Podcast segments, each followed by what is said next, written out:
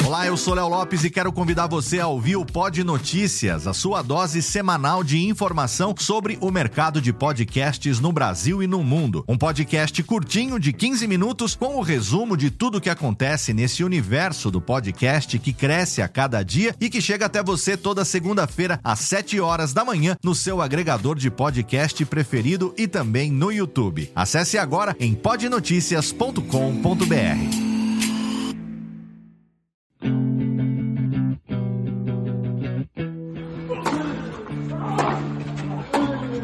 Começa agora o Backhand na Paralela, o podcast sobre tênis que vai além das quadras. Apresentação de Jeff Paiva e comentários de Ariane Ferreira. Ready?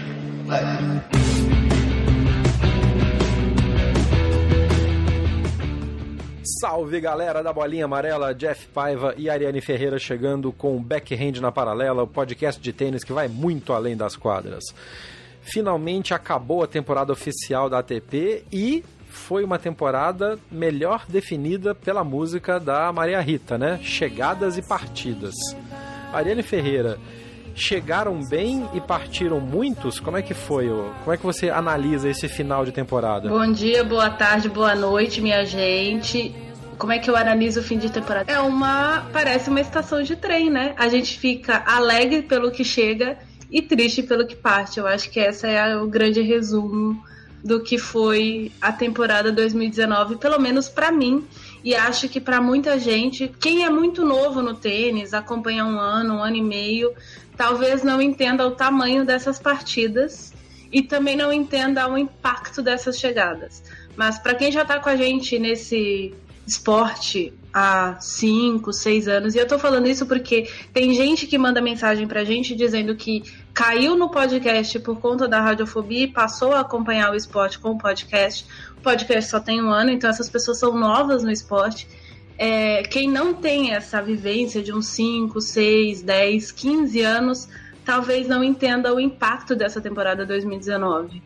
E muitas despedidas, e eu sinto bastante muitas delas isso pessoalmente falando. Mas enfim, é o bom é que a gente tem um futuro brilhante pela frente também, porque as grandes chegadas já chegaram mesmo, de verdade. É. E, e acho, acho, que esse é um ponto ideal para a gente começar o podcast, porque no frigir dos ovos, o que ficou desse finals, o que ficou desse final de temporada e da lista de vencedores no ano de 2019 é que, o, ao contrário do que muita gente previa, com o encerramento da, da, carreira de muitos dos, dos veteranos e os top 3, top 4 que estão parando, não só na simples, a gente vai falar também das duplas, o futuro do tênis está muito bem representado, muito bem garantido, vide as semifinais e finais do ATP Finals em Londres. Bem-vindo ao podcast, mas antes da gente começar a falar de tênis, a gente vai reforçar a mensagem da Associação Brasileira de Podcasters e o convite para que você responda a Pod Pesquisa 2019.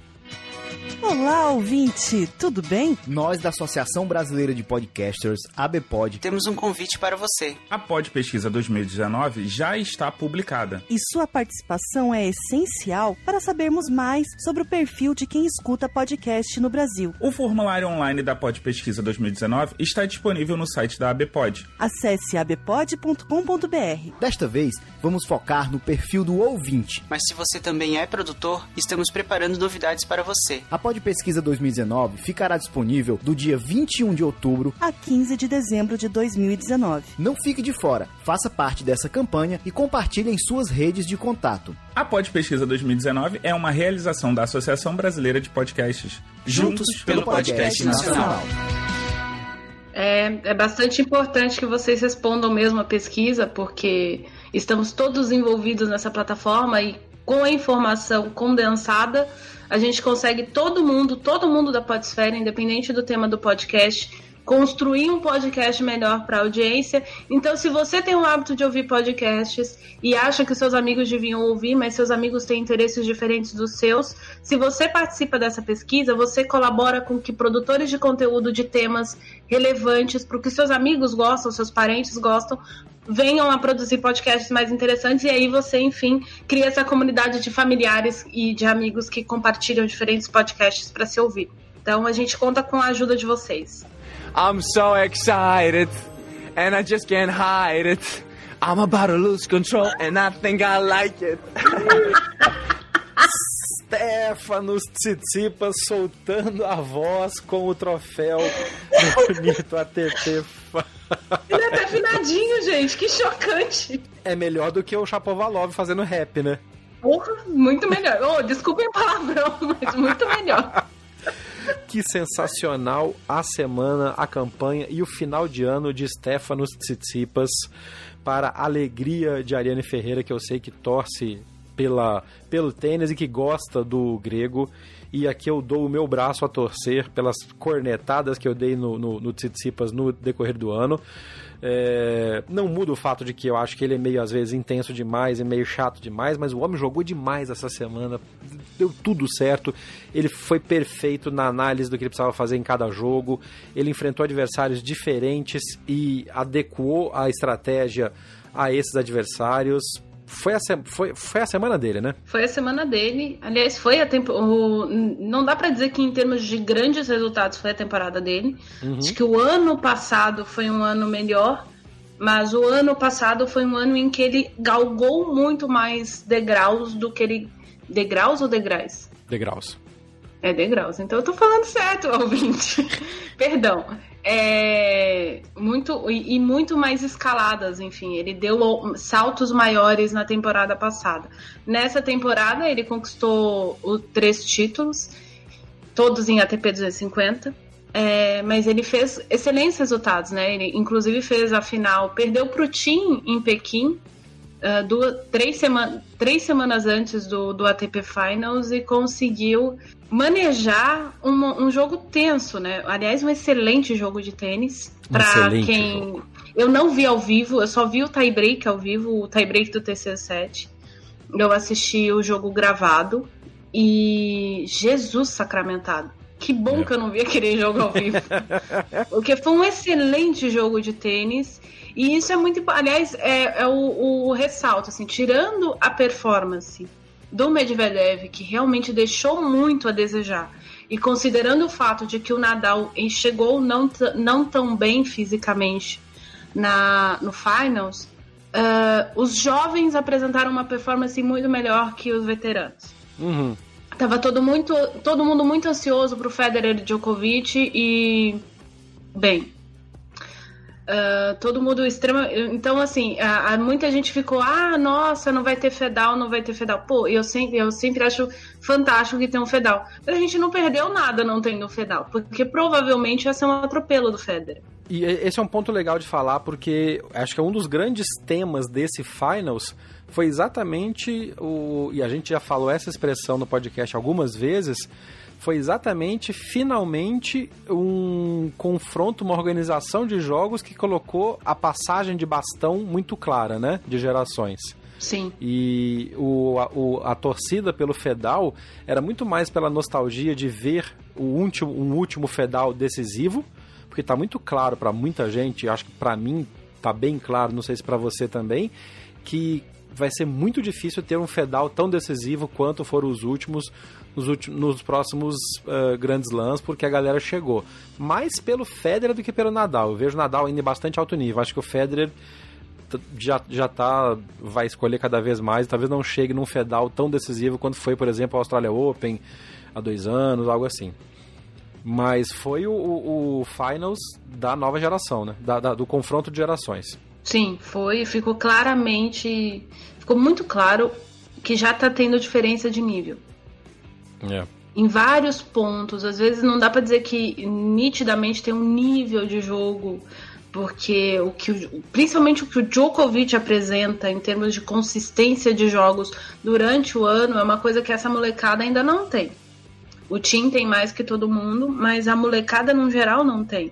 Uh, o Titipas, você falou que o Titipas é muito intenso. O Titipas consegue se perder muito fácil em partidas. Uhum. Tanto que no início do, do segundo set contra o Federer, eu falei, do jeito que tá, e agora ele vai tomar a virada. É.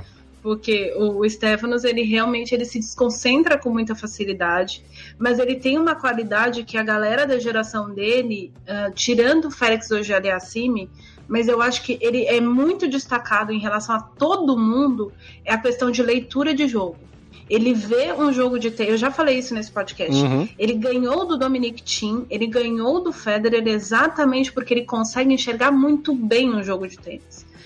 É, então, isso é uma coisa que, por exemplo, sempre me chamou a atenção nele desde o juvenil. Uhum. Mas eu achava que é uma coisa, por exemplo, eu até comentei na época do, do finals de, de Shenzhen, das meninas, que a Svitolina esqueceu como é que voleia. A Svitolina tinha um jogo de rede fantástico durante o juvenil e hoje em dia ela não tem um jogo de rede bom. Então algumas coisas surgem no juvenil, talvez muito por instinto do que só necessariamente por técnica. E você vê quando a pessoa vai para o profissional, a pessoa perde certas, certas qualidades que teoricamente tinha no juvenil. Não é o caso do Titipas. A principal é. qualidade dele, além do saque, ele tem um saque excelente, é a questão do, da visão de jogo. Mas saque por saque, o Zverev também manteve o saque do juvenil, melhorando, obviamente, peso, uh, envergadura, colocação e essas coisas todas. E um ponto importante também nessa campanha do Tsitsipas no Finals é que ele teve a famosa sorte de campeão, porque a hora que ele que essa parte emocional dele começou a atrapalhá-lo, que ele teve, ele deu 835 breakpoints pro Federer, o velhinho não aproveitou nenhum, ele terminou 2 de 11 em breakpoints no jogo contra o, o Tsitsipas. Tava dando desespero de ver que dava breakpoint, a pobrezinha da Mirka não tinha mais onde colocar a cabeça, porque dava breakpoint ela sabia que ia dar merda. E aí a galera ia lá e filmava ela e o Federer ia lá. O Federer tava muito puto com ele mesmo também, porque ele teve chance de ganhar do Tsitsipas. E não é demérito. Sim. Porque era um jogo, Sim. jogo de dois, dois jogadores em nível altíssimo, com experiências diferentes. O que pesou ali foi que, e me pareceu que o lado emocional pesou mais no Federer, por exemplo, do que no Tsitsipas, porque a cada vez que um breakpoint não se convertia, e foram teve game com 3, 4 breakpoints seguidos, é, a coisa começou a pesar pro lado do Federer. E aí sim o Tsitsipas falou: beleza, eu tô errando, mas os meus erros estão numa margem de erro porque o Federer não tá aproveitando. Então eu posso abusar um pouco mais, correr o risco de errar, porque já que ele não tá aproveitando, eu vou para cima. E é isso é que, é que mostra também a maturidade e essa leitura de jogo, né? Sim. E a questão. E tem aquela grande coisa que parece. Toda vez que a gente escuta, a gente fala, ah, mas também tá dizendo de novo em alguns momentos, aquela frase típica de jogador que é abaixo de ranking, típica de jogador que está começando em time de futebol, que é eu não tenho nada para perder. Uhum. Isso encaixa assim perfeitamente no Titipas contra o Federer. Total, total. Quando o Federer vai jogar um breakpoint contra o Titipas, o Federer tem 20 Grand Slams nas costas. O Federer tem quatro filhos. O Federer tem, com certeza, a maior torcida é, concentrada em, em prol de um atleta, um atleta de esporte individual na história. O Federer tem trocentos milhões de contratos publicitários. E isso, gente, principalmente quando você vai ficando mais velho, quando você é muito novo, você não consegue perceber o tamanho dessa coisa. Então, você tem, sei lá, 25, 26 anos, foi o caso do Federer quando estourou, ganhando muito Grand Slam, dominando o circuito com, 20, com 25, 26 anos, você não realiza, você não para pra pensar. Uhum o Nadal com 18 para 19 anos. Mas, por exemplo, é tanto é que o Djokovic, por exemplo, ele depois que ele estourou, o Djokovic já estava mais velho, foi 2011, o Djokovic tem a minha idade, então já estava ali uh, já acima dos 25 anos. O Djokovic ele encara, por exemplo, breakpoints e qualquer momento decisivo da partida dele, não como uma coisa, eu vou ter uma segunda chance. Né? E o Federer e o Nadal, quando estavam nessa fase, principalmente no meio da carreira deles, eles sabiam que vinha uma segunda chance e eles viriam. Tanto é. que o Federer tinha um histórico de ele, ele ir empurrando o jogo, quando chegava uhum. no oitavo ou no, no, no, no, game, dependendo do saque do adversário, se ele estava recebendo ou se ele estava servindo, ele pressionava, quebrava e sacava para o set. E depois sacava para o jogo. Bem eficaz. E era uma eficácia. Hoje em dia, você vai para as partidas do Federer, teve um jogo dele aí, não lembro onde, que ele teve 21 breakpoints. É. Converteu três. Tipo. É, é, que tem sido. Inclusive na final de Wimbledon com o Djokovic, ele teve números desse, desse nível pavorosos hum. assim.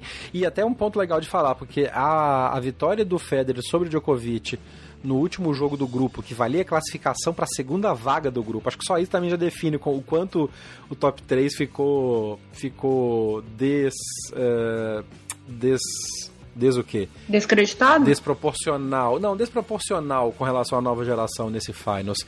Que o jogo de Federer e Djokovic que deveria teoricamente ser para definir o primeiro lugar do grupo, definiu quem sobreviveu, quem passou. E aí o número 2 do mundo ficou para trás, depois o número 1 um do mundo na outro grupo ficou para trás também, e o Federer passou. Mas enfim, é, o Federer meio que se vingou do Djokovic na, da final de Wimbledon. Não tem nada a ver, porque são completamente diferentes. Era o título de Wimbledon que o Federer claramente perdeu. Mas no final desse jogo, na entrevista, perguntaram para ele: o que, que você fez de diferente nesse jogo que você não fez contra o Djokovic na final de Wimbledon? E o Federer foi sensacional. Eu falei: eu acho que eu consegui converter o match point que eu tive. Porque o jogo foi uma, o jogo foi uma pauleira. Neste jogo, o Federer jogou melhor, né, agora no Finals, do que contra o, o Djokovic Wimbledon. Mas é, é ponto. O, o Federer perdeu. Parece que ele tá sem essa aquela intensidade do clutch que a gente eu já usei essa expressão aqui antes no, no podcast, que é aquela, aquela expressão que no esporte americano, principalmente, é, define quem consegue fechar na hora que precisa fechar. E o, o Tsitsipas foi clutch em todos os jogos dele neste torneio, inclusive contra o Federer. E o Federer conseguiu fazer o clutch contra o Djokovic na hora que precisou. Eu vou até usar esse ponto que a gente falou agora para responder uma pergunta do Vinícius Baso, que mandou pra gente via Twitter, nosso ouvinte, sobre essa dicotomia e o quanto ficou esse relacionamento entre o top 3 no Finals, porque foi uma relação de codependência que ficou engraçada, né? Porque ao começar o Finals, Nadal e Djokovic tinham é, chances de alcançar o, o, o, o número 1 um do mundo ao final do calendário de acordo com o resultado. E aí logo na primeira rodada, Federer, Nadal e Djokovic perderam seus jogos para alguns dos, dos, meninos da nova geração. E aí embolou tudo e um ficou dependendo da vitória do outro. Então, se o Nadal ganhasse, o Djokovic, se o Federer ganhasse do Djokovic, o Nadal se garantia como número um. Ao mesmo tempo, o Nadal foi para Londres ainda meio se recuperando de um estiramento leve muscular no músculo abdominal, não sabia se jogava ou não. Então a pergunta do, do, do Baso é mais ou menos assim: será que se o Nadal soubesse que o Djokovic não ia para a semifinal, ele teria se esforçado tanto para ir? Para Londres e jogar e se, e, e se empenhado tanto, porque ele acabou jogando muito e foi desclassificado, né? Não se classificou para semifinais por causa de sete average, número de sets ganhos no, na fase de grupos do, do Finals. É uma pergunta interessante de ouvinte e uma resposta. A resposta é básica: não. O Nadal joga para ganhar e não tem dessa de se poupar ou não, né? Nesse ponto. Eu não acho que ele não se esforçaria tanto se ele já está no torneio mas é uma pergunta que levanta um, um questionamento interessante desse, dessa inter-relação entre os três, né? Sim, mas é, indo assim pro, pro, pra raiz da pergunta do Vinícius, é muito básico a gente entender o seguinte: não bastava o Djokovic não ir para a semifinal, o Nadal tinha que pontuar em, em no ATP Finals. Uhum.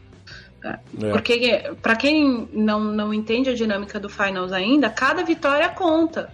Tanto que o Matteo Berrettini foi lá, conseguiu uma vitória, eh, com o time já completamente classificado, e o Berrettini, além de embolsar uma grana, porque você ganha dinheiro para cada jogo que você joga, e se você vence, você ganha uma quantia maior ou menor, e, e assim por diante. E tem a questão da pontuação, que você sai com 200 pontinhos no bolso ali, só de você ter ido lá e feito é. uma vitória. É, tem tudo isso. Inclusive bizarro, porque o único que não levou ponto nenhum no Finals foi o Medvedev que, tava, que chegou atropelando na fase final do, do ano e tomou três piabas, não ganhou nenhum jogo, saiu com zero pontos e só com a taxa de o fee de participação de meros 215 mil dólares. O Medvedev era um que estava nitidamente cansado mentalmente, ele até falou sobre isso, que ele não está emocionalmente pronto.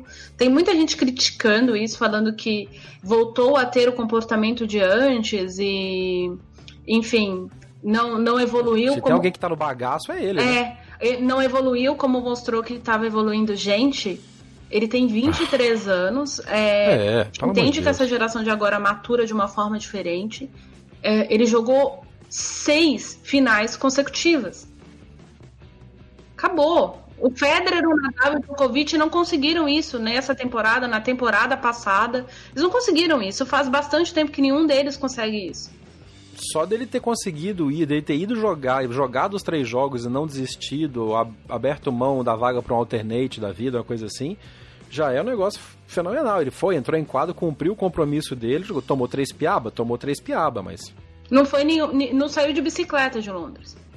É. Percebe? Então, tipo, tem- vamos lá, agora voltando para a pergunta do Vinícius. Então, tirando a parte matemática, eu acho que jamais o Nadal aceitaria finalizar o ano como número um do mundo sem ir a Londres conseguir uma vitória. Para ele não ia ter serventia de nada. Ele, pessoalmente, pela postura que ele tem, pela forma como ele se porta. Segunda coisa, o Nadal não arriscaria o fato de começar a temporada 2020 sem pisar na Austrália, porque é uma lesão de abdômen. Se não cuida, ela aumenta, Uhum. Porque é uma fissura. Você precisa cuidar da Ele ainda tem fissura. a Copa Piquet agora, né? Exata. Ele tem, primeiro, que jogar uma Copa Davis em casa, um torneio que ele sempre defendeu, onde ele vai receber um cachê, ele tem um compromisso com o torneio, ele é amigo pessoal do dono do torneio, é, em Madrid. Ah, então tem assim, tem um monte de configurações que é, são, para o momento da carreira do Nadal, são mais importantes do que arriscar ter uma lesão maior para poder somar 200 pontos para bater o Djokovic e fechar o ano como número um do mundo, o mais velho a fechar o ano como número um do mundo na história. É. É, então, tem, tem um monte de coisas que parece que o jogador não pensa, porque parece que o cara põe um único objetivo na carreira. O Federer fala disso já tem uns 10 anos. É, chega um momento em que você começa a ter determinados objetivos, mas que você sabe que determinados sacrifícios você não faz pelo objetivo a curto prazo, porque você te- pode ter uma chance mais adiante Uhum. né? Por que, que o Federer é sempre. A, a- só esse ano ele jogou a temporada de Saibro, ficou três anos sem jogar Saibro. Porque ele sabe que ele vai fazer ponto, que ele tem chance, que ele pode bater um Grand Slam, não é em Roland Garros, ele vai bater um Grand Slam em Wimbledon. Tanto que ele teve dois match points essa temporada, 38 anos de idade. Então chega uma fase, aí eu quero ganhar mais um Grand Slam. Então onde, eu vou, onde é a minha maior chance? O Nadal vai olhar e falar assim: a minha maior chance é Roland Garros. Uhum. A minha maior chance do Federer é em Wimbledon. A maior chance do Djokovic é no Australian Open. Mais do que em Nova York. Então, o Djokovic vai dedicar a temporada dele para chegar bem firme na Austrália. O Federer vai preparar o calendário para chegar descansado em Wimbledon e preparado com ritmo de jogo, por isso que ele joga uma semana antes.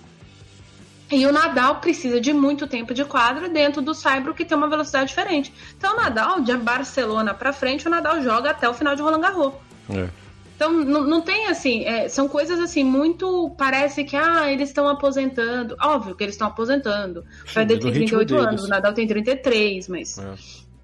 É, então, a é, eu entendo o fato da curiosidade do ouvinte, e é exatamente por isso que eu tô trazendo essas, essas, Uhum. essas informações. Tem nada a ver com finals, para vocês entenderem como é que funciona. a é, é- é a mesma coisa observar Claro. a Serena.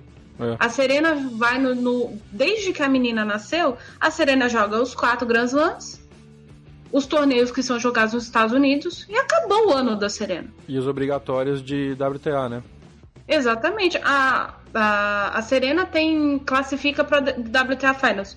Ela não joga o WTA Finals desde 2016, desde É. 2015. É isso aí. Vamos, só para terminar o, o- a parte de, de simples do ATP Finals, então, um destaque para o Zverev, que jogou, enfim, fez um torneio interessante, chegou à semifinal, perdeu para o Tim num jogo que me pareceu até mais equilibrado do que o placar indicou. Eu acho que o, o primeiro set foi mais decisivo e o Zverev também estava bem cansado. Ahn, terminou o ano numa classificação interessante, mas me parece ter sido da nova geração, de quem entrou no, no, no Finals, Berretini, Tim, Tsitsipas, Medvedev, o Zverev me parece ter sido o que saiu com a... Não é imagem, mas assim, com a, a, a figura mais desgastada porque o Tim e o Tsitsipas fizeram a final, o Berretini era o franco atirador e entrou e mostrou a que veio, porque fez jogos duros e ganhou do Tim a hora que abriu a chance, e ninguém tem nada a ver se o Tim estava desestimulado ou não, o Berretini foi lá e fez. É. Mas o Zverev e o Medvedev estava moído, ok. Mas o Zverev, eu não sei, é, me, me pareceu um pouco. Não é meia bomba, mas é assim. ah, a gente já comentou, inclusive, no podcast sobre isso. a chance, o Zverev tem muito talento, eu acho até que ele tem um pouco mais de qualidade em algumas, algumas estatísticas individuais do que o próprio Tsitsipas e do que o próprio Tim.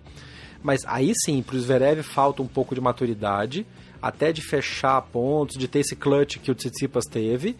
Então acho que de todos os que jogaram o, o, o Finals, tirando o Medvedev, que tava só o bagaço da laranja russa, uh, foi o que saiu pior dos oito. O que, que você acha? Eu não sei se ele saiu o pior, porque até, até Paris a gente não sabia se o Zverev ia aparecer em Londres para poder tentar defender o título dele. Uhum.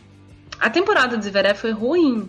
Uhum. É, ele mesmo fala que foi muito abaixo do que ele esperava.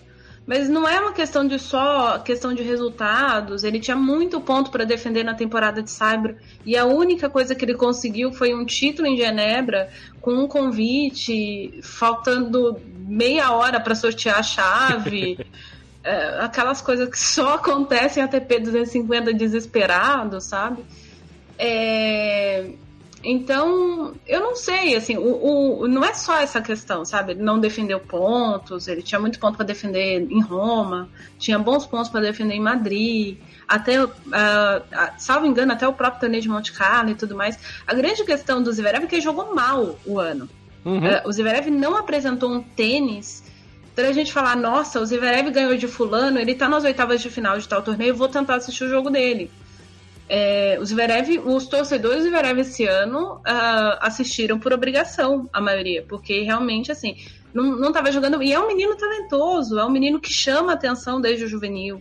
É um menino que, com 17 para 18 anos, chegou, o primeiro convite da vida dele, ele fez semifinal no ATP 500. É. Né? Tomou uma aula do Ferrer? Tomou uma aula do Ferrer. Mas até lá, até tomar a aula, ele foi apresentando um jogo de, de consistência, de, de bastante base. É, tênis vistoso por tênis vistoso, do irmão dele é mais vistoso. Do irmão dele é muito old school. É. O irmão dele joga no estilo clássico, estilo que eu gosto de ver. Mas, mas essa, essa coisa que você falou agora de que tomou a lição, será que esse ano não tão bom do Zverev pode ser, quer dizer, pode, que pode, pode, mas tem que ver se ele vai aproveitar para criar casca para amadurecer? Certamente que sim, até porque, por exemplo, tem, tem um pequeno detalhe. Agora, recentemente, ele assinou com a Teammate, que é a empresa de marketing esportivo do Federer. Ele estava tocando a carreira dele sozinho, depois de brigar com o empresário, sei lá por que razão. É, e isso também pesa, né? Você começa a analisar que você. A gente, quando a gente fala, por exemplo, que a vida para um jogador de Challenger é difícil porque é o cara que reserva o hotel, é o cara que decide a hora que ele vai comer. Uhum. Ah, o, quando o Rafael Matos deu uma entrevista pra gente, o Rafael Matos falou que ia viajar sozinho porque não tem como levar um preparador físico, um, um, técnico. Tem gente que trabalha com técnico por anos via Skype. É, é difícil. Então, um menino que está no topo, ele tem que atender a imprensa, ele tem que treinar, ele tem que estar tá à altura dos adversários, com os adversários com um time gigantesco e ele tem lá o pai, um auxiliar, o sparring, um preparador físico que ele tem que tentar organizar. O pai organiza os treinos, mas ele tem uma reunião com o patrocinador, sabe? Então, é, essas coisas interferem também na performance do jogador. O Zverev assinou com o Federer, com a equipe, com a empresa do Federer tem pouco tempo? Tem, até, pelo menos que eu tenho informação, acho que foi um pouco antes da, da Lever Cup que eles oficializaram a parceria. E aí a parceria já rendeu bem, né? Porque. Guys, here we are, 587 days, we're off to Buenos Aires. Viva Latin Tour, see you later. Zverev e Federer embarcando na pista do aeroporto para a tour pela América Latina, que não inclui o Brasil, mas aí é outra formiga. É outra formiga, mas é exatamente isso. O Tony Godsick, que é o, o, o CEO da, da Team Made, é, até falou sobre isso para o Estadão, que o Zverev não foi uma escolha aleatória, é um, um jovem em ascensão e é uma pessoa que está próxima do Federer e é uma pessoa que tem torcedores na América do Sul, mas que não tem, pelo menos por enquanto, os torneios da América do Sul no próprio calendário. Uhum. É, isso foi uma entrevista para o Felipe Mendes. Procurem lá no histórico do Estadão, que já faz algum tempo que essa entrevista aconteceu. É, mas então, o, o, voltando a falar só do Zverev, eu acho que tem todas essas confusões assim que entraram em quadra com ele. E tem uma outra observação. A gente tem notado o, o Zverev mais distante do Marcelo. Não sei se é, eles decidiram não postar muito nas redes sociais E o irmão dele também tem feito pouca presença. O irmão dele estava melhorando muito o jogo dele. Tava trazendo uma variação que o jogo dele não tem. Bom ponto, hein? Então, talvez esse ano, é, tudo o que aconteceu, porque talvez eles tenham testado, né? E não adianta você fazer um planejamento de, de tipos de treinamento ou tipo de calendário, e aí você viu que três meses não deu certo. No tênis não é assim, funciona. Três meses não deu certo, tira o zagueiro e põe outro. uh, você tem que, ou você insiste para ver se aquilo é realmente o que é.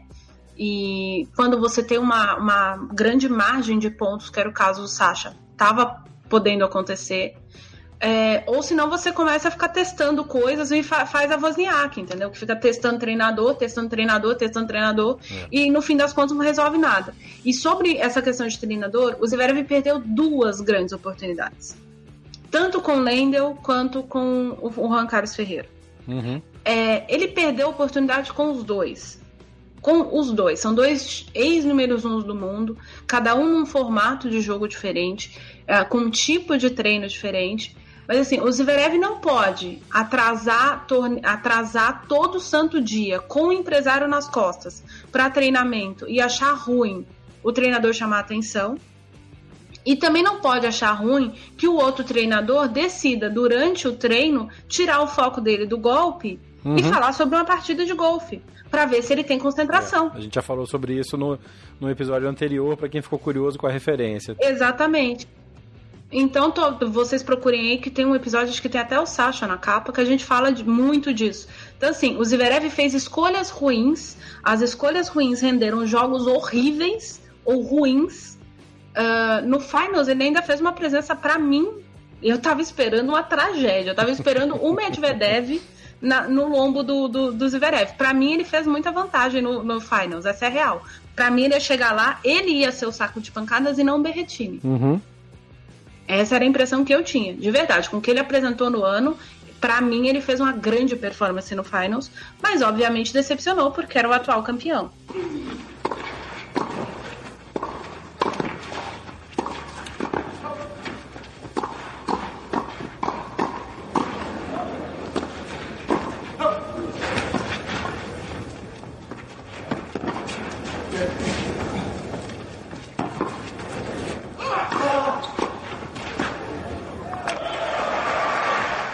Para concluindo então a parte de, do, do masculino do, do, do, Finals, só uma última referência ao ano espetacular e consistente do Tsitsipas, que não ganhou nenhum Masters 1000, não ganhou nenhum Grand Slam, embora ele mesmo tenha falado que ele acha que ele é um, um vencedor de Grand Slam para o próximo ano, provavelmente, ou num futuro muito próximo.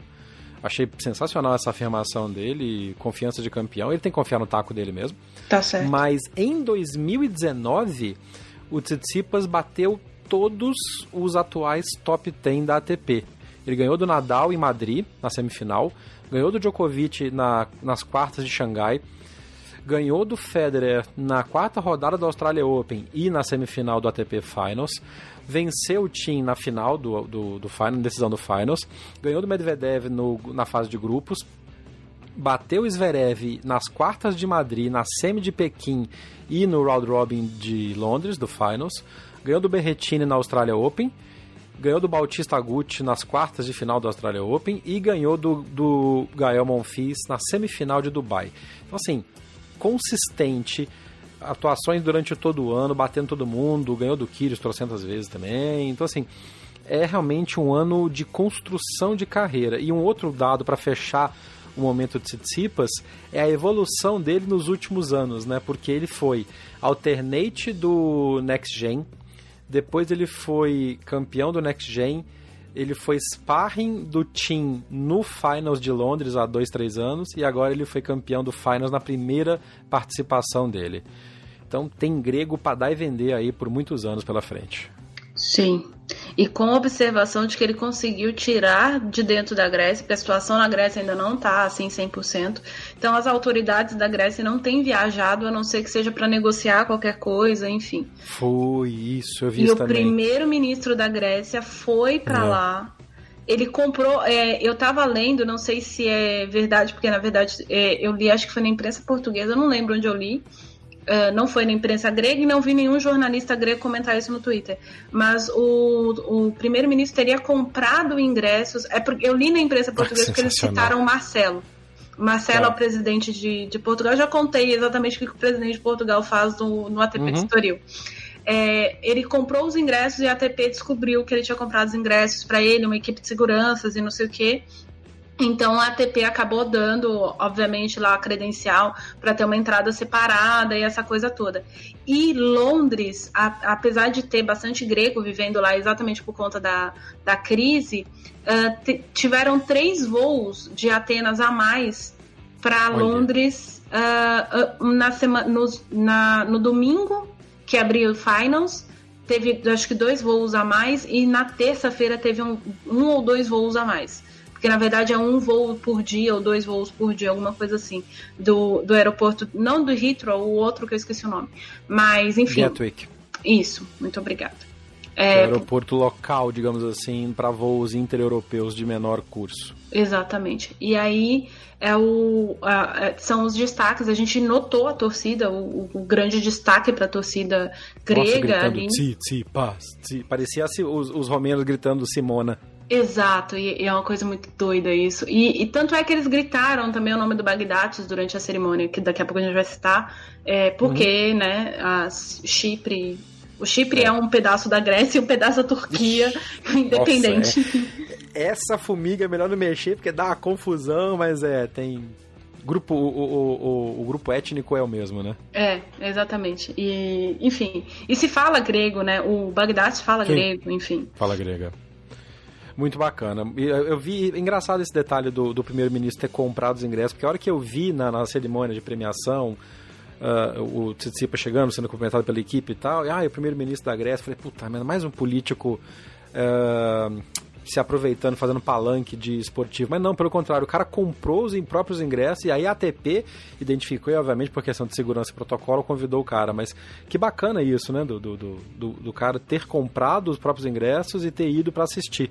É, pelo menos é a informação que eu li, mas eu li só de uma fonte, então não sei se é especulação ou o que é. Mas é, é, importante também, até porque o país está numa crise do cão ainda. A situação na Grécia está é. muito difícil para ficar viajando com dinheiro público para ficar posando lá de atleta, né? Convenhamos.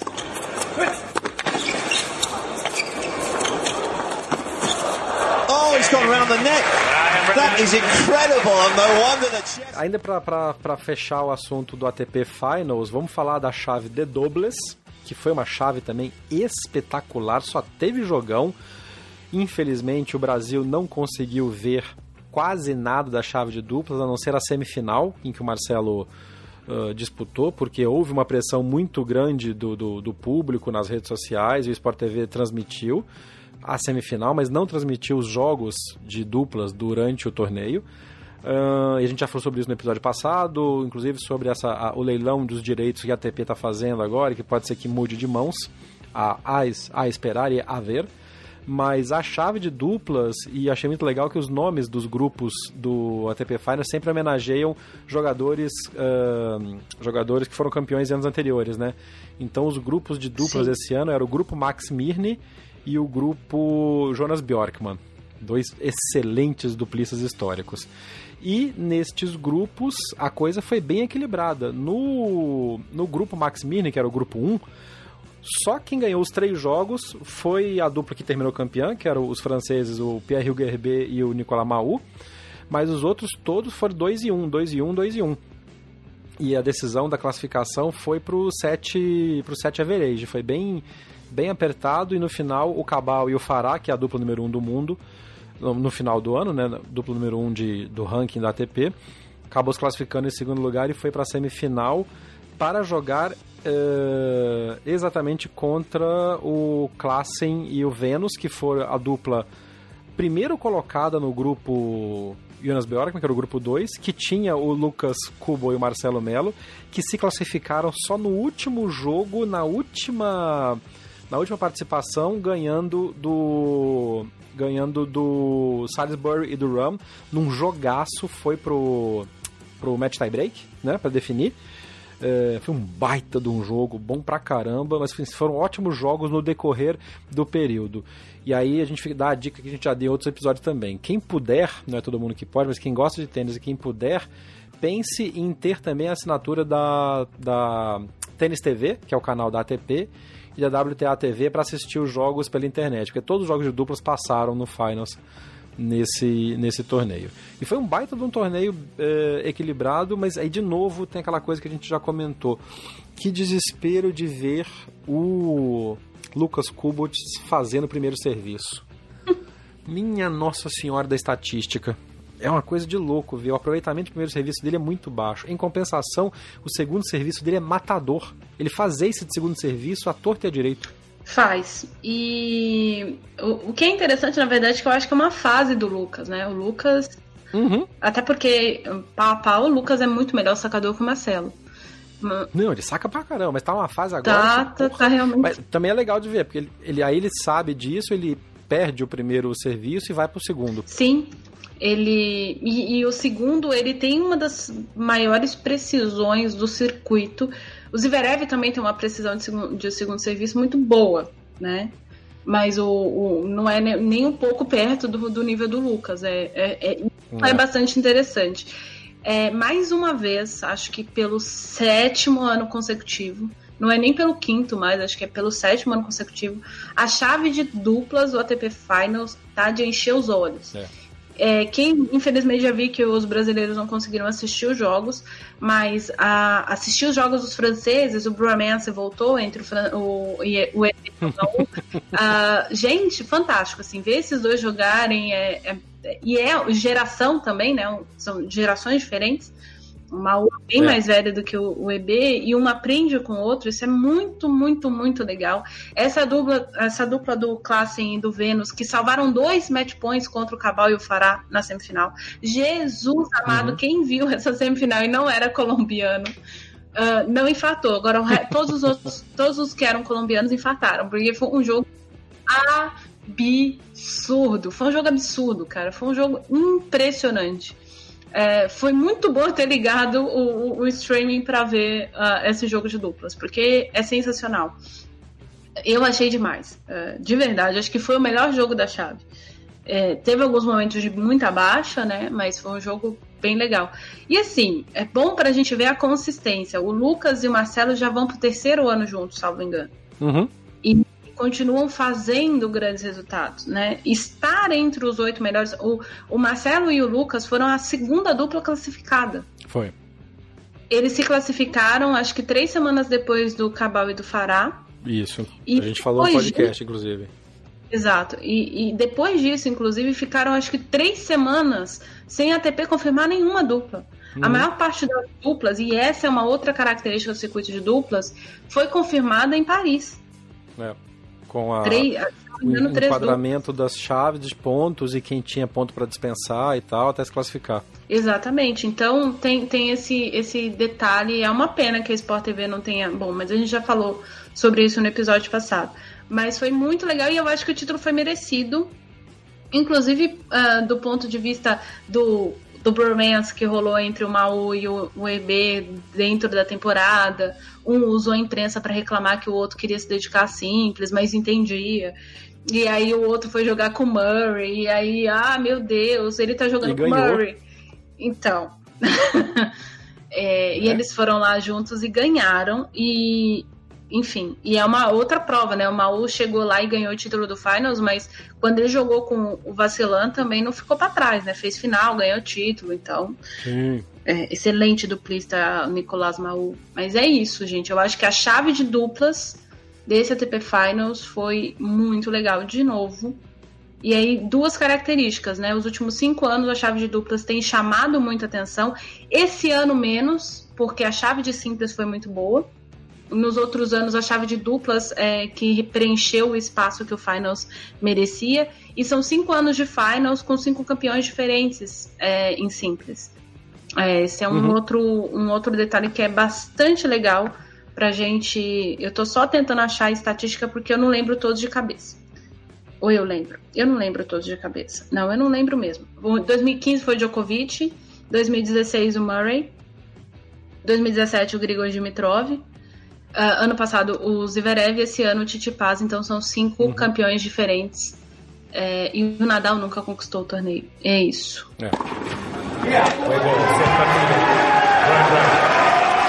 Como você deve ter reparado, as vinhetas de passagem de bloco desse programa são diferentes das que a gente usa normalmente. São só lances dos irmãos Bryan jogando e ma- marcando aqueles pontos espetaculares que eles fazem, alguns inclusive sem narração. E se você prestar atenção nas vinhetas, só pela troca de bola, pelo barulho das bolinhas, você vê a velocidade dos lances e o quanto ah, a precisão dos Bryan e dos seus adversários, obviamente, é impressionante. E a gente está fazendo isso porque nesta semana foi anunciado de que a temporada 2020 vai ser a última temporada dos irmãos americanos, dos irmãos gêmeos americanos, Bob e Mike Bryan, no circuito.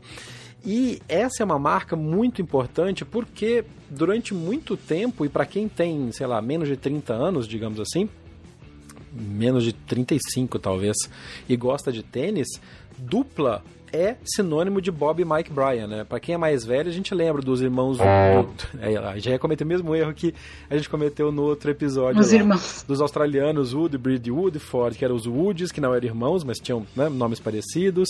Dos indianos, ah, que não pode falar o nome deles, senão eles aparecem jogando em algum torneio por aí, né? É. Mas a- a- o sinônimo de dupla nos últimos 20 anos, 15 anos, é Bob Mike Bryan.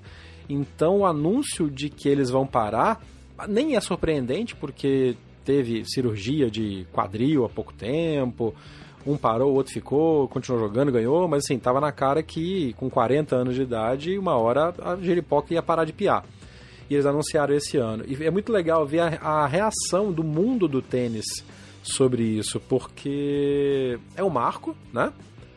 E é um, um, um nome, um nome só dos dois, que é muito forte no tênis como um todo. Então a gente, ao, ao receber essa notícia, a gente foi atrás e gentilmente, tanto o Bruno Soares quanto o Marcelo Melo mandaram algumas declarações sobre o que significa os irmãos Bryan na carreira de cada um deles. Vamos ver primeiro o Bruno, que tem uma história muito bacana para falar sobre isso. Fala Jeff, beleza? Cara, os irmãos Bryans para mim foram é, é, não só lendas do esporte, mas como é, a referência durante toda a minha carreira. Né? É, por grande parte do tempo que, que eu joguei, é, eles dominaram o, o circuito. É, foram os caras que né, sempre tiveram nas cabeças, ou em número um ou, ou, ou logo atrás. Mas não só isso, acho que por tudo que eles fizeram fora das quadras também. né? Eles foram os caras que é, é, transformaram as duplas. Eu vim de uma época que eu acompanhava ali os Woods jogando, foi quando eu comecei a, a assistir mais dupla, né? Assisti muito o Jaime, mas realmente estive muito próximo dessa geração de agora. E os Bryans são a minha referência, cara. São os caras que é, sempre é, é, é, abraçaram a causa e vestiram a, a camisa de todo mundo é, da dupla. Né? A gente sabe que a dupla passou por muitas vezes muitos momentos de, de dificuldades e esses caras sempre tiveram liderando. Né? São caras que podiam muito bem né, fazer o deles e, e não se preocupar muito com os outros, já que eles estavam sempre ganhando, com bons patrocínios, ganhando dinheiro. Mas esses caras sempre, sempre lutaram pela, pela classe, né? lutaram por todos.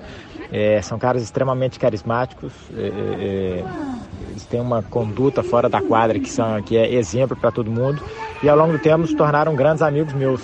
Né? Eu tenho uma proximidade muito grande com eles, é, é, então para mim isso foi muito bom também, poder estar tá convivendo com eles é, no dia a dia, né? Tá bem próximo né, da, da, da, realidade dos caras, da, da convivência com eles, do que eles fazem no dia a dia, né? Da forma que eles pensam, agem, trabalham, treinam e e é isso aí.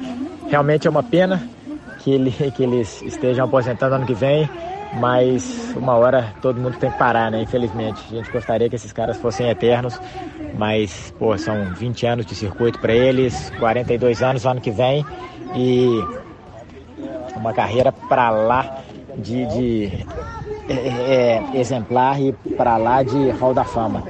Então acho que agora pra gente é aproveitar os últimos meses, a última temporada ao lado deles, desfrutar ao máximo da presença deles nos eventos e depois eles vão dar continuidade com certeza num, num trabalho pós-carreira dentro do tênis, porque esses caras são apaixonados pelo que fazem. Pois é, isso, essa frase do Bruno, é óbvio que quando você fica amigo das pessoas, então talvez você perca um pouco da noção do tamanho, então você veja muito grande ou veja menor. É, o Bruno tem uma, uma, uma noção bastante clara do que são os Bryans, assim. E dentro dessa declaração dele, que ele fala que ele estava acompanhando quando ele começou a se dedicar a duplas, os Bryans foram números uns do mundo a primeira vez em 2003. Nossa senhora. É, e de 2003 até 2015 não teve nenhuma temporada em que eles não estiveram no número um do mundo pelo menos por dois meses consecutivos. Que marca absurda. Isso é um negócio. A, a gente está em 2020, a gente vai entrar em 2020. São 12 anos de dominância total e com alternância, e não é uma alternância, por exemplo, que é uma alternância que o Federer tem com dois advers três adversários explícitos. Os Bryans alternaram com gerações diferentes de duplistas. Isso é muito. A gente viu o, na cerimônia o Marcin Matkowski e o principalmente o Max Miner, que tem 52 títulos de, de, na carreira, uh, que eram duplistas. O Miner foi número um a primeira vez depois dos Bryans. E o Miner é mais velho que os Bryans. É, então, a, a, gente viu o Daniel Nestor, a gente viu o próprio Bjorn, o, o, Jonas Bjorkman, que foi homenageado durante o Finals também, junto com o Mini uh, o Robert Lindstedt, uh, o Daniel Nestor, jogadores muito mais velhos que eles, que alternaram com eles. E jogadores mais novos, aí a gente pode citar o nosso Marcelo, uh, o, uhum. o Continent e o Pierce, e agora o próprio Cabal e Fará. Cabal e Fará que sempre falam que se, se refletem muito no que os Bryans construíram enquanto tenistas de duplas para manter essa parceria longeva que eles têm. É uma parceria bastante longa, nem sei mais há quanto tempo eles estão juntos. Mas é, então os Bryans, eles e os Bryans têm uma coisa assim que é muito importante, essa coisa que, que o Bruno cita e a gente vai ouvir o Marcelo e provavelmente o Marcelo vai falar sobre isso também, é o quanto o, o Bob e o Mike são representativos para esse esporte. Uhum. Uh, o tênis é um esporte muito forte nos Estados Unidos em termos de torcida. As pessoas vão, acompanham o tênis. E quando o Andy Roddick uh, vira número um do mundo, curiosamente também em 2003, e não consegue se manter, mas fica sempre firme ali no top 10, uh, ah, os olhares norte-americanos dentro do tênis masculino se voltam para os Bryans. Uhum. E é aí que se constrói um, um, uma coisa que é muito forte nos Estados Unidos enquanto prática de tênis, que é o jogo de duplas, principalmente duplas é. mistas, mas uhum. que o, o norte-americano não tinha não, não tinha esse olhar. O fato dos Bryans surgirem e do público norte-americano se dedicar, encher quadra. Os Bryans só jogam em quadra central em Masters 1000 nos Estados Unidos. É. E não é porque eles são locais. Porque o Rajiv Ram é local. E o Rajiv Ram joga na quadra 1 de Miami. É. Mas é por quê? Porque se eles falarem assim, olha, tem jogo dos Bryans 3 horas da tarde em Cincinnati, a quadra vai estar tá cheia. E a, o jogo do Isner não vai estar, tá, porque eles são extremamente carismáticos eles são extremamente engajados no esporte, socialmente engajados. É, eles têm uma história de vida muito legal. Os pais são professores de tênis. A mãe deles foi tenista profissional. Chegou a fazer quartas de final de Wimbledon em duplas mistas. É, então, e, e eles têm essas duas características dos pais. O pai deles também é músico, eles têm a banda deles. Uhum. Marcelo, o André Sacchi, que eu diga, né? Já tocou é. muito com a banda deles. É. Eles se divertem no circuito, eles divertem as pessoas no circuito. É, eu muitas vezes eu falo isso de alguns jogadores que existem jogadores que são unanimidade no tour. Fanini, uhum. Malek Assiri, que são pessoas que são muito bem quistas no tour. E os Bryans, não tem menina que fala mal dos Bryans, não tem. Você não, não vê as pessoas, eles são boa vibe, eles trabalham pelo esporte. Uh, cara, 2020 provavelmente vai ser uma debandada pior que a de 2019. Vamos. Vamos ouvir então o Marcelo Melo fazendo esse comentário que a Nani falou sobre o quanto os Bryans representaram para a carreira dele e, inclusive, alguns confrontos que eles tiveram né, contra, contra o Marcelo e seus vários parceiros nestes anos.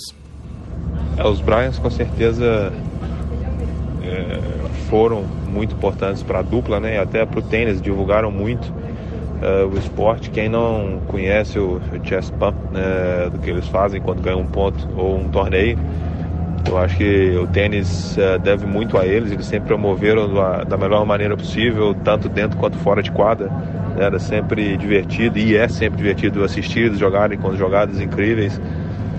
É, fizemos vários jogos contra, né, eu com meus diferentes parceiros, é, final de Wimbledon, final aqui do Finals e outros torneios, mas sempre foi um prazer enorme. Né, então, assim, com certeza é, eles devem continuar envolvidos no tênis, né, por ter jogado há tanto tempo. E a gente espera que a dupla continue uh, crescendo e evoluindo como vem nos últimos anos. Né? Por isso que eu acho que é importante eles manterem também ligados ao tênis uma das coisas mais legais dessa citação do Marcelo é a gente lembrar desses dois confrontos principais que, que, o, que o Marcelo citou aí, que foi a final de Wimbledon e a final do Finals. Ai, e pelo amor de Deus. Tava, a gente estava preparando esse programa, a Nani teve essa reação sobre o jogo da final do, do, do Finals da ATP, né, Nani? Ai, gente, como eu sofri aquele 2014. Dodinho, o Dodinho nunca me fez tanta raiva na vida igual aquele dia também. é, é um jogo pau a pau e em vários momentos, mas os Bryans, os Bryans botaram a, sincronia, a, a sincronicidade de gêmeos em ação naquela partida, foi, foi. mais do que em qualquer outra coisa. E, enfim, isso é, é muito divertido. É, eu queria fazer dois comentários. Uh, um comentário que não tem nada a ver. O, uma informação que eu não sabia. Eu não sabia. Uh, os irmãos Bryan jogaram o universitário nos Estados Unidos, isso eu já sabia. Mas o Bob tem uma marca bastante impressionante. Ele conseguiu a chamada Tríplice Coroa da NCAA. Hum. Em 1998, o que você faria, fazia em 1998? Não vamos contar. Uh, ele conquistou o título de simples da NCAA, de duplas com o Mike e ainda foi campeão, em, é, campeão do time, né? Porque a NCAA uhum, tem equipe, as competições é. por equipe. Uh, eles jogavam pela Universidade de Stanford. Oh, Grande Stanford. A, olha a qualidade do Bob e do Mike desde o princípio. Deu bolsa para Stanford. É. Tem outra informação. Como juvenis, os irmãos Bob e Mike Bryan conquistaram 100 títulos de duplas. Como juvenil só como juvenil. Aí, profissionalmente, Ariane, quantos títulos os Bryans conseguiram? 118. Só isso. Juntos. Juntos, né? É. é enfim, é um negócio. Você olha para esses dois caras e, e assim, eu, eu citei, o Mirne, por exemplo, foi contemporâneo deles. O Mirne tem 52 títulos. Uhum. O Mirne não deixa, não tá pra trás. Não. 52 títulos de duplas, gente. É. é é abissal, é um negócio. E assim, eu falo contemporâneo, o Mini surgiu antes, mas o Mini só é três anos mais velho que os Bryans, né? O Mini fez 44, os Bryans farão 42 ano que vem.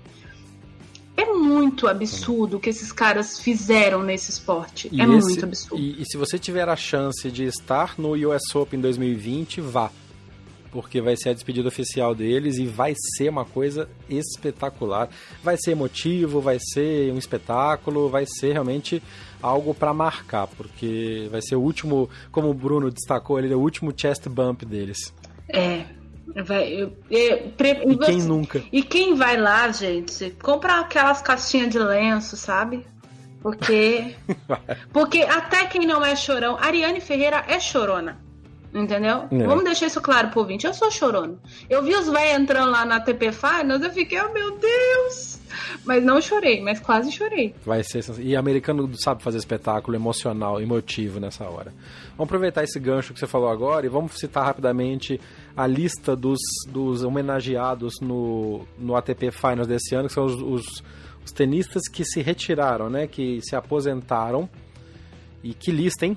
É. Tem título para mais de metro aí, só tem vencedor na lista, tá doido? Exatamente, vamos lá, eu vou nomear a lista. A surpresa, que não era tão surpresa assim, porque já, o pai dele já tinha vazado para a imprensa. O Thomas uhum. Anunciou oficialmente é, na cerimônia do sábado que está se retirando do tênis. Thomas Bedic, que foi top 10 durante mais de 10 anos. Uh, surgiu muito é, precocemente 2007, ganhando o título do Master 2007, acho eu, o título do Masters 1000 de Paris. É, somou 13, fina, 13 títulos em nível ATP. Uh, o mais destacado é esse título de Paris. Depois a gente teve o Ferrer, né? Que a gente sabe, Uhum. uh, a gente já fez um episódio específico sobre o Ferrer. 27 títulos. Botei o link. Isso. Botei o link deste episódio no, também nesse post, pra quem quiser reouvir a Nani sofrendo. Pois é.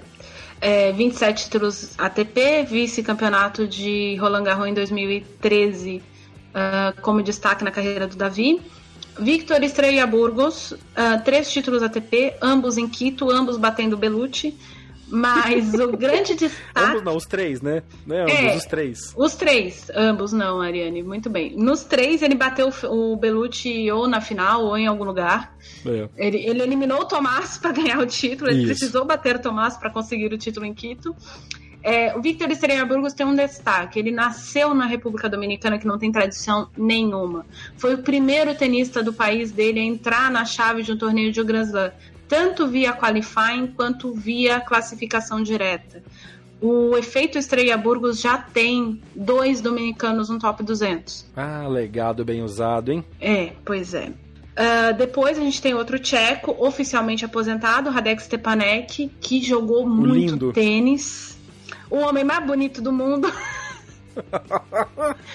É, o Radek Stepanek, enfim, foi até papai esse ano, foi treinador de Djokovic no início da temporada, mas que fez-se oficial, né, a aposentadoria esse Uhum. ano. Ah, ele e o Bedic juntos deram à República Tcheca os dois títulos de Copa Davis que o país tem. Ah, inclusive nos confrontos, uh, Stepanek e Bez chegaram a ser uma das duplas que tinham uma sequência invencível bastante alta, competindo com os Bryans pelos Estados Unidos e o Marcelo e o Bruno pelo Brasil. Bruno, Marcelo e Bruno bateram os Bryans, acabaram com a invencibilidade dos Bryans e continuaram invictos e são a dupla que mais ficou invicta na história da Copa Davis.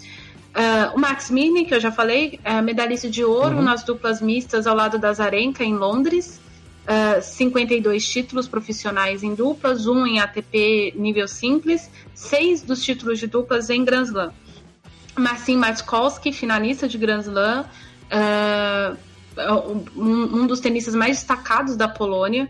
É, ele surge antes da, Zare, da, da Zarenka, Jesus, não, da Radvanska, e dessa onda de tenistas, é, essa geração pós uh, Jesse Arnovitz, a gente tem agora o Hubert, o Humbert Humbert, uh, e tem mais um, o Kaji, eu nunca sei falar o sobrenome dele, mas são dois tenistas poloneses que estão dentro do top 100 hoje, que são meninos que começaram a jogar tênis por causa do Matkowski. Uhum. Uh, Nicolas Almagro, top 10, uh, 13 títulos oficiais ATP. Mikhail Yuzny, ex-top 10 também, tem oito títulos profissionais. Uh, fez o jogo que mais me deu raiva na vida. Ele eliminou o Belucci num jogo de Copa Davis em 2011. Uh, um a melhor saudação de saída de quadra de todos os tempos, batendo continência com a raquete como um, como um cap. Sim, e, e a melhor pessoa revoltada em quadra porque ele já abriu a própria testa duas vezes batendo com a raquete na cabeça. é verdade. E por fim, uh, o Yuzny uh, são os destaques dele. Ele fez semifinais em Masters 1000. Por fim, Marco Bagdatis, uh, finalista do Australian Open que o Federer ganhou, que agora eu esqueci. Semifinalista de Wimbledon, ex-top 10. Foi um cara que surgiu muito jovem e aí depois desandou. Não é verdade? Foi top 10. E o Bagdad é uma das pessoas dessa listinha aqui que mais vão me fazer falta no circuito. E era uma pessoa que era eh, ajudou o Titipas nos últimos dois anos no circuito, segundo o próprio Titipas. Então a gente só tem a agradecer essa gente, porque eles fizeram uma história muito bonita na última década no tênis, nos últimos 15 anos. E realmente, eh, até a, a homenagem eu achei até pouquinha, porque essa gente merece muito.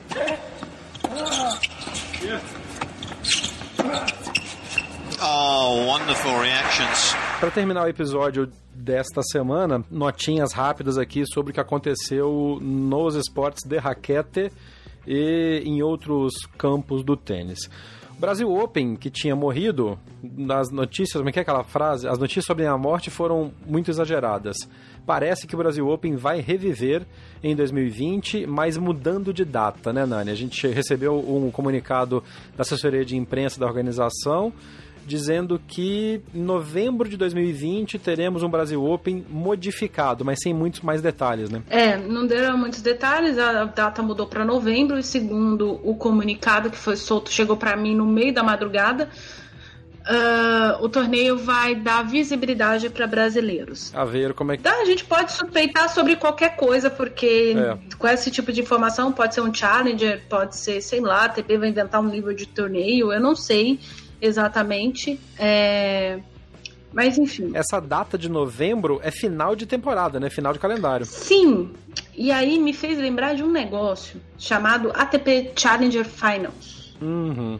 que aconteceu no Brasil. ah, foi criado, foi criado para acontecer no Brasil. É, eu fui Ah. lá no Ibirapuera, foi bem legal. É, eu fui, eu Um fui em todas as edições. Ah, foram umas quatro edições. Numa Uhum. delas, por exemplo, o Estrela Burgos perdeu a final do Diego Schwartzman. Ih. Olha isso, gente. Você vê que jogão. É, foi, porra, foi um jogaço, cara. Isso foi no Pinheiros. É, essa fo- tiveram duas edições que foram no Pinheiros, teve uma edição que foi na Harmonia e as outras no, no Ibirapuera. É, se for esse torneio, ok. Ah, eu acho que é um torneio, por exemplo, se tivesse um Challenger Finals esse ano, a gente poderia ter o Mikael Ymer jogando, ah, o próprio Yannick Sinner, ah, Uhum. porque né, eles fizeram bastante resultados em Challenger. O Sinner que ganhou um Challenger essa semana no- na Itália. Ganhou o Finals, foi jogar um Challenger, ganhou o Challenger. Ou seja, tá semanas invicto. Exatamente. O garoto tá lá e a gente tem que torcer para que a organização do Brasil Open consiga consiga fazer um torneio que seja bom, porque tem um São Paulo tem uma diferença brutal em relação a- ao Rio de Janeiro. O público de São Paulo gosta de assistir tênis. Uhum. Então você chega, às vezes você. O Ibirapuera tem 9 mil lugares. Então se tem 500 pessoas num lugar que cabe 9 mil pessoas, parece pouco. É. Mas, por exemplo, 500 pessoas é quase superlotação do ATP de Toril. É verdade. E você entra duas horas da tarde no Ibirapuera pra ver o Garim jogar, tem uma meia dúzia de chilenos, não representa 10% do público, mas tem 400, 500 pessoas ali. É. É, Não, então, público há. O que tem que haver é público. transparência, o que tem que haver é organização, uma organização que valorize esse público e que valorize o tênis que vai ser jogado. exatamente. Vamos Então, aguardar. É, a gente só tem que torcer. É. Outra nota interessante era essa do Cine também, que a Nani já comentou, e mais um resultado bom de brasileira, né? Isso mesmo, a Luísa Stefani, a gente já falou da Luísa no episódio passado, ao lado de uma espanhola. Mentira, ela é australiana, a Ellen Pérez, é que ela é filha de espanhóis. Ela ganhou o título do WTA 125, que é o, o nível mais baixo de torneios nível WTA, em Houston, nos Estados Unidos, porque vocês sabem, a temporada WTA oficialmente está acabada. Agora, essa semana e na próxima, a gente eh, tem os WTAs Finals para finalizar. Como acontece no circuito ATP, o Final de Londres acaba, mas tem mais uma semana de Challengers para acontecer. É, essa informação é muito importante porque a Luísa é, entrou no ranking, já é a 77 uh, e como 67 do mundo no ranking de duplas, a Luísa é a maior tenista de duplas da história do Brasil, passando a Patrícia Medrado. Olha que, no... que, Impressionante. que marca, hein? Impressionante. É, E só tem, acho que, 22 anos. Não tem 21 ou 22 anos, não sei. Sensacional. E, e, e, e além dela, com outras boas duplistas que a gente tem, que a gente já comentou em episódios anteriores, como a própria Carol Meligeni jogando bastante. Quer dizer, a gente tem uma, uma, um potencial de também ter bons, bons resultados em duplas femininas. Exatamente. Não só nas duplas masculinas, mas agora nas duplas femininas e a Luísa. E a Luísa tá jogando bem com diferentes parceiras. Uhum. E isso é importante porque a partir do momento que ela entrar no top 50 de duplas, que se ela manter essa performance pro início da próxima temporada vai ser muito rápido, ela vai poder escolher melhores duplistas com ela. Uhum. Talvez fazer uma dupla com uma chinesa, acho que pro estilo de jogo dela, o, o jeito que tem chinesas na chave de duplas. Tem meninas do, da Ásia que jogam muito bem duplas. É. E o, o jeito delas encaixa bastante com o da Luísa. Então ela vai adiante. Você falou em esporte de raquete, antes de você falar do beach tênis e do outro esporte que você quer falar, quero dar destaque para a campanha do Hugo Calderano, número 1 um do Brasil. Boa. Top 10 do mundo em tênis de mesa. Ele fez semifinal no Open da Áustria. Foi transmitido, inclusive, aqui para para Portugal. Foi passado ao vivo na televisão. É, o, só para confirmar aqui, para não falar besteira, o Hugo é o sexto atualmente melhor, tenista, melhor mesa tenista do mundo.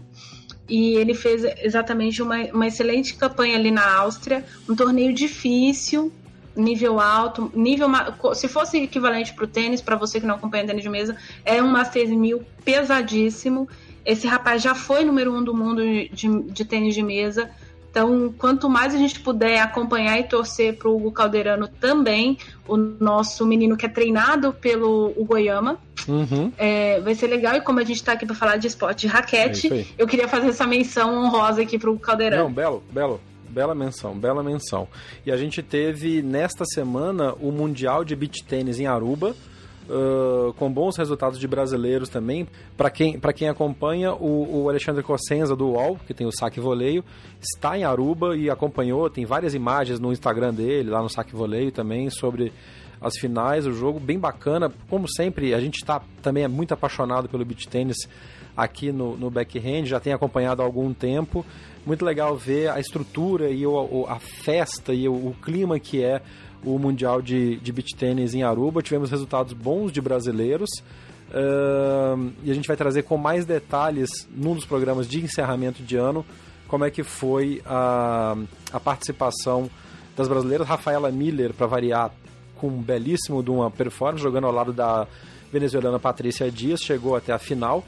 Uh, e a gente vai trazer com mais detalhes os resultados desse Mundial de Beach Tennis de Aruba. E para ninguém ficar perguntando, e o badminton? E o badminton? A gente não tem brasileiros tendo grandes resultados em badminton ainda, gente. Mas é isso, a gente pode falar de chinês se vocês quiserem. A gente fala um pouco de badminton também. Não, e, e, a vai... gente põe o último esporte de, de raquete dentro. Esporte com competição oficial, né? é. né? Porque squash.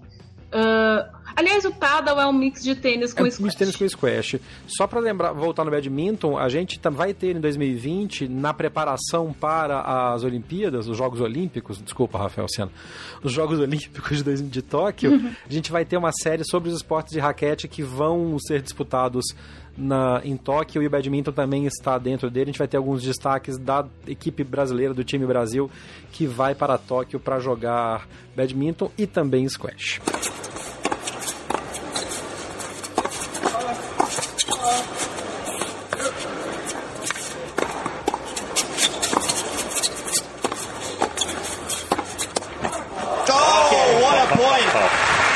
Ariane Ferreira, este foi o backhand na paralela da semana de 18 de novembro. Tá acabando o ano, mas tem muita coisa pela frente ainda, né, Nani? Tem, tem bastante coisa. A gente ainda tem que ficar de olho em brasileiros que estão competindo por aí. A temporada acabou, mas não acabou tanto.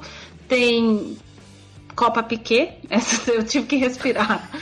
Tem Copa Piquet essa semana. É, tem muito, muito jogador animado, né? A gente tá vendo. Eu, eu tava acompanhando agora um pouquinho no Twitter, o Garim tá completamente alucinado, obviamente, né? Aliás, Sim. a gente pode fazer um episódio só sobre a apresentação do jantar da Copa Davis e sobre Nossa, as pessoas cara. que não sabem o que é dress code, tipo Marcelo Rios. Fotos espetaculares. O que é o tipo Sarevich de de, de, de E-Sharp. Ai, gente. Ai, ai, ai. Tem umas coisas muito legais. A gente pode fazer um. A gente vai convidar uma dessas blogueirinhas de moda pro podcast pra gente é. analisar. Uh, enfim, Camila Gaio, Boa. se você tá escutando a gente, amiga, vamos, vamos fazer um episódio aqui só sobre o pessoal fashion. O Mateu Berret... Todo mundo na Itália de azul e o Berretinho de preto. É. Coisas que ninguém Coitado, entende. Nem tinha, nem recebeu o terno da, da, da federação, não deu tempo, colocou o que tinha. Enfim, Tá rolando a Copa Davis, esse é formato novo, os finals da Copa Davis. Próximo episódio a gente fala sobre isso também. A gente brinca Copa, Copa Piquet, mas oficialmente é a evolução da Copa Davis. Então vamos trazer o que aconteceu nesta semana na Carramarrica em Madrid. Vai ter transmissão para o Brasil pelo canal online da Zone Então, se você tem a assinatura do Dazone, é onde vai passar a Copa Davis para o Brasil. Só um detalhe. Antes de você se despedir, a Dazone disponibilizou no YouTube deles e no Facebook o primeiro episódio de uma série Ah, boa, boa, boa, sobre o Bruno Soares. Bruno Soares que joga padel. Porque quando a gente estava em Madrid em 2014, ele jogou. É, é uma, uma, ah, é um- uma série especial sobre o dia a dia do Bruno, no tour e tudo mais, a questão dele ser pai, essas coisas todas. Então, se você não tem a Dazon, entra no post do nosso episódio em bhnaparalelo.com.br e clica ali que a gente deixou o link, pra, o- a gente não, o Jeff, né? Deixou o link para você assistir o episódio e aí, quem sabe, assinar a Dazon e fazer as contas para ver se realmente compensa para você ou não, porque não é só tênis que eles transmitem, eh, não é só WTA também, não é só Copa Davis, eles têm um bastante eh, competições para você, então se você é fã de esporte, e isso não é merchandising, tá, gente? Não, não. Não é, mas é É, importante não- não- citar isso. Eles têm direitos de campeonatos europeus, de muita coisa, e o Guilherme Guimarães, que é um grande amigo lá de Minas, atleticano também, é o, é o diretor de marketing do, da Zona no Brasil. Ou seja, patrocina nós, Guilherme. É, Quem falou foi ela, não fui eu, Guigui. Fui eu mesmo. É, então, tendo dito isso, então você vai lá e dá uma analisada. E se você fala inglês, ah, o Behind the Racket, aquele site que Uhum. sempre põe uma história, tem a história do Bruno Soares, é a última publicação deles. E o Bruno conta uma coisa que eu nem sei se todos os brasileiros sabem, mas que ele foi criado em Bagdá. É isso, gente. Foi. Eu botei também o link pro, pro, pro vídeo do Behind the Rocket nesse post. O Bruno foi criado em Bagdá, porque quem é mineiro sabe. Só falar Mendes Júnior e construção de, Uhum. de estradas em Bagdá sabe o que, que é isso. Obrigado pela sua audiência, obrigado por ter ficado com a gente até aqui. Obrigado aos ouvintes que nos escreveram neste, nesta semana pelas redes sociais do podcast. É sempre arroba BH na Paralela, no Twitter, no Instagram, no Facebook ou no TikTok. E também você pode mandar um e-mail para redação arroba bhnaparalela.com.br. Eu sou Jeff Paiva, um abraço e até a próxima. Termina aqui mais uma edição do Backhand na Paralela. Mande seu comentário ou sua sugestão de pauta pelas nossas redes sociais. BH na Paralela, no Twitter, Facebook e Instagram. Até o próximo episódio. Este podcast foi publicado pela Radiofobia Podcast Network. Oi, eu sou o Antônio Viviani e quero convidar você a ouvir o nosso podcast Voz Off. Desde julho de 2017, eu e meu amigo Nicola Lauleta temos o prazer de conversar com as grandes vozes do rádio, da TV e da publicidade do Brasil e trazer suas histórias até você. Se você, como nós, é apaixonado por locução, acesse vozoff.com.br e acompanhe nossos episódios aqui na Radiofobia Podcast Network.